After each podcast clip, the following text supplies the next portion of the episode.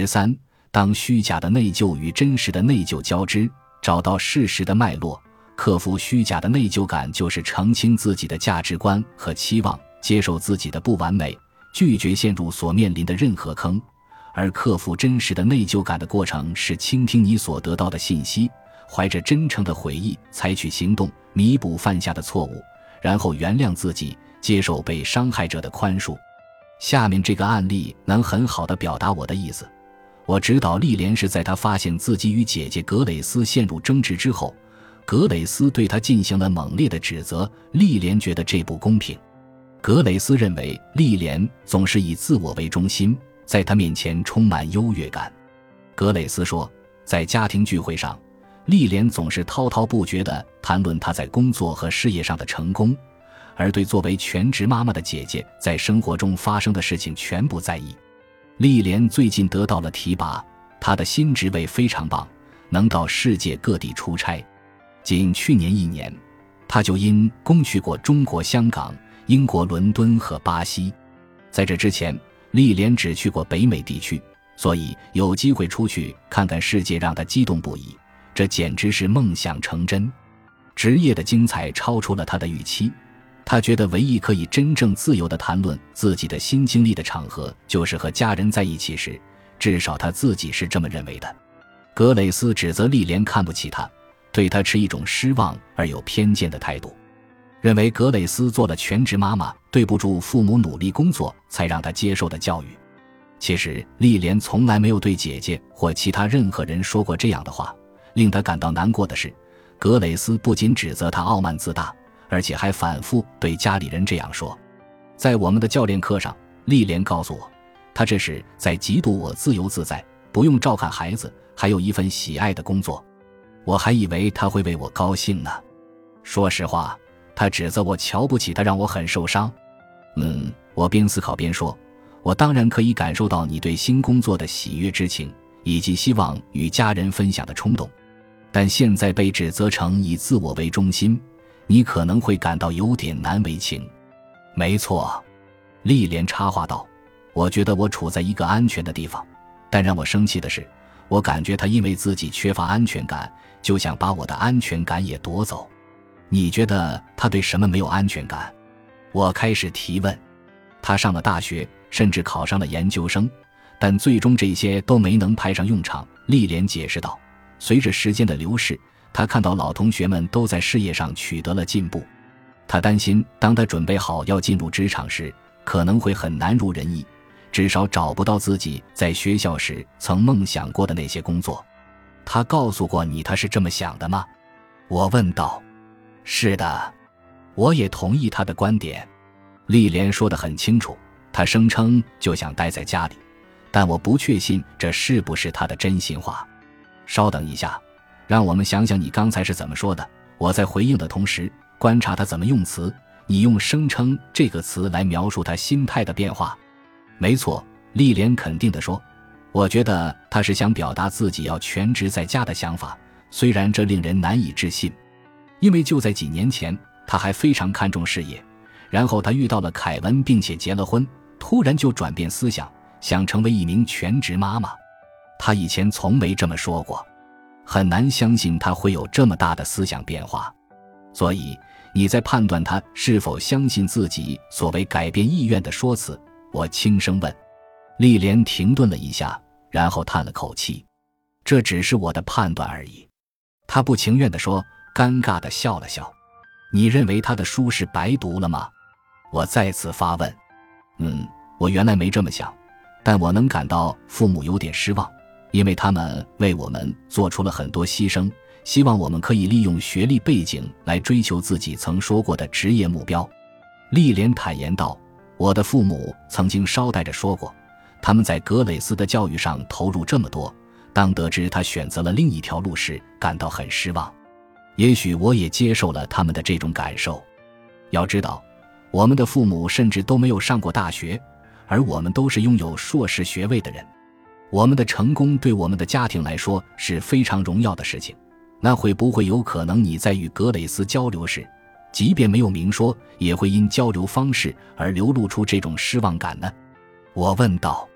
哦，的确有可能。丽莲缓和下来，虽然我不是有意的，虽说也许有些人会断然拒绝批评，但那些愿意弄清楚真相的人会停下来，查看他人的批评中有没有确实应该加以解决的问题，即使有些话说得很无理，或者来自你非常不认可的人。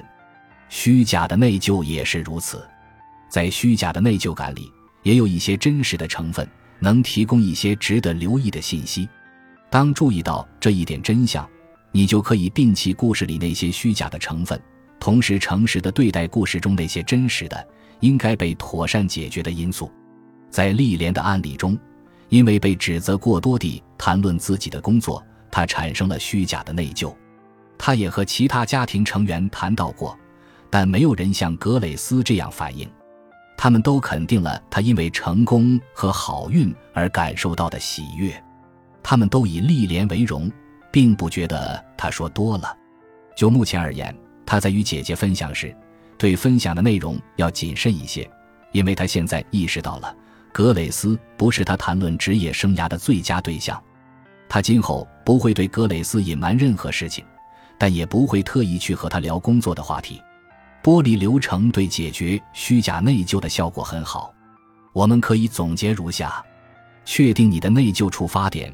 P 丽莲的姐姐格蕾斯指责她过多地谈论自己的工作。审视你的想法。，E，丽莲真没觉得自己过多地谈论工作。把虚假的想法换成真实的想法。，E，丽莲已经因为这虚假的内疚而不敢和任何家人分享工作成就了。但在与其他家人讨论之后，她确信这并非必要。我可以和家人谈论工作带给我的惊喜。但现在不宜和格蕾斯分享，因为这会给他带来一些困扰。列出你的证据。L. 丽莲与其他三位家庭成员沟通了，大家都不认可格蕾斯的想法。这样的证据给予丽莲信心，让他放下了虚假的内疚。此外，丽莲在沟通中可能表现出了对姐姐的优越感，也是事实。这与她善良、谦逊和爱的价值观相抵牾。因此。源于此的内疚感是真实的。